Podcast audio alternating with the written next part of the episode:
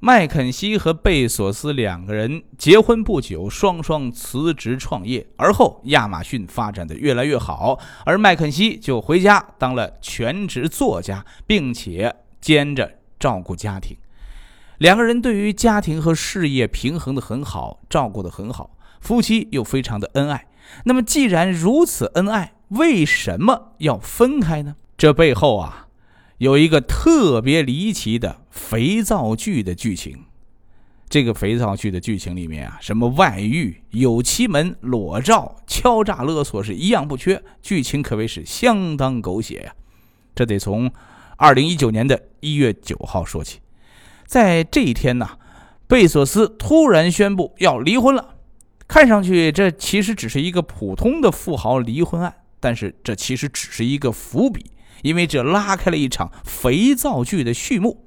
贝索斯之所以在这一天宣布离婚，是因为啊，他知道他偷情的事件要曝光了。而就在贝索斯宣布要离婚的当天，另一个主角，美国的一个媒体叫《国家询问报》迅速登场。这个《国家询问报》啊，它是美国的一个小报，它的出版商呢叫 AMI 公司。《国家询问报》。出手干了什么呢？他曝光了贝索斯的婚外情。国家询问报爆料说呀，贝索斯在宣布离婚之前呢，他已经出轨了。他出轨的对象啊叫劳伦桑切斯，他们俩已经约会了八个多月了。而且这家报纸还拍到了他们约会的照片，而且还不是一张，在五个州都分别拍到了两个人偷情约会的照片。而且，国家询问报还爆料说啊，不仅仅他们知道这事儿，这两个人的配偶互相之间也都知道。他们在去年的秋天就发现他们这种偷情的关系了。那么，这位劳伦桑切斯是谁呢？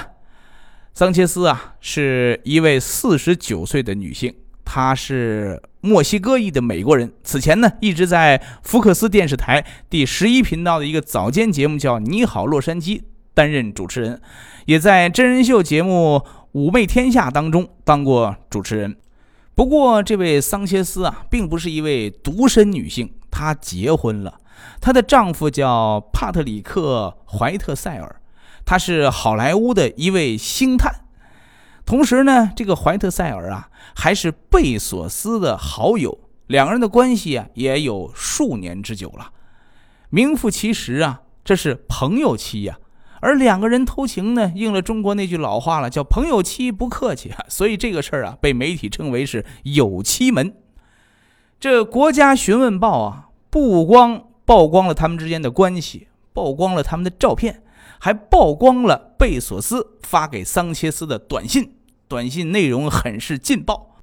比如说啊，贝索斯在短信当中对这个桑切斯说呀：“我想抱你啊，我想吻吻你。”还有，我想，嗯，怎么怎么样？你啊，这个内容我无法用语言来描述啊，因为如果我把它读出来的话，咱们节目就没法播出了啊。你发挥想象力吧，想象一下它的内容有多么的肉麻就可以了。另外呢，这个《国家询问报》啊，还曝光了贝索斯向桑切斯发去的照片，这个照片里面呢，内容也非常的劲爆，而且也是无法用语言来描述的。因为有非常非常暴露的内容，什么内容呢？那你就想象一下，贝索斯什么内容不能暴露给别人看，他就暴露了什么内容给桑切斯看。啊，总之吧，爆料是相当相当的劲爆啊！这个爆料一出啊，让贝索斯是非常的愤怒啊！这么隐私的东西被媒体给暴露了，搁谁都得愤怒啊！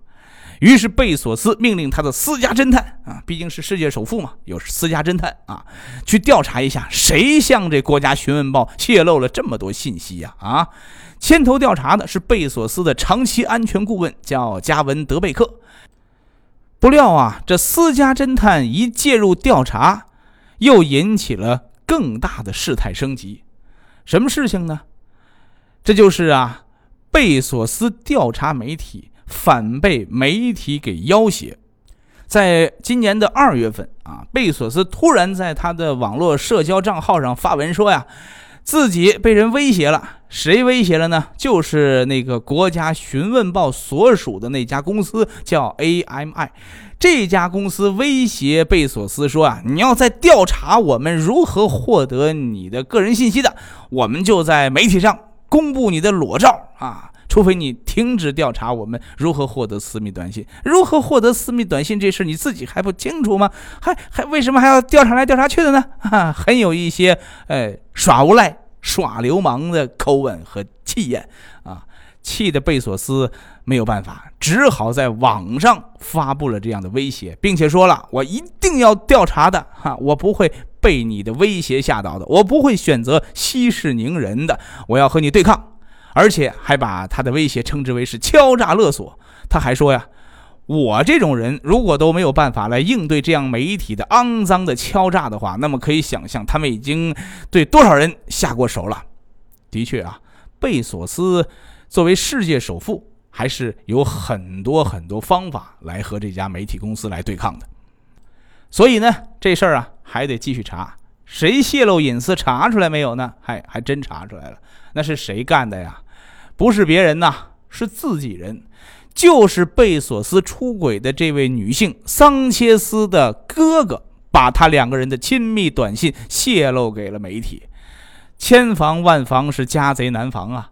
原来是自己未来的大舅子捅了刀子，那他为何要这么做呢？贝索斯的这个大舅子呀，叫迈克尔·桑切斯啊，他呢是他妹妹的经理人，也就是桑切斯的经理人，所以他才有权利能够查看他的邮件呐、啊手机短信呐等等这些内容，所以才看到了贝索斯发给桑切斯的那些露骨的短信和暴露的照片。而且他以二十万元的价格把它卖给了 AMI 公司。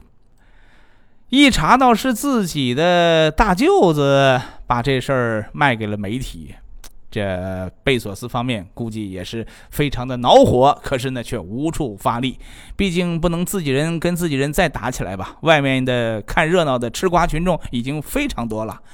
也可能就是因为这场肥皂剧啊，带给了公司和两个人太多的负面影响，所以就在吃瓜群众们期待有更多故事的时候，贝索斯和麦肯锡却以优雅和平的方式迅速完成了离婚的财产分配，并且结束了这场离婚的吃瓜大戏。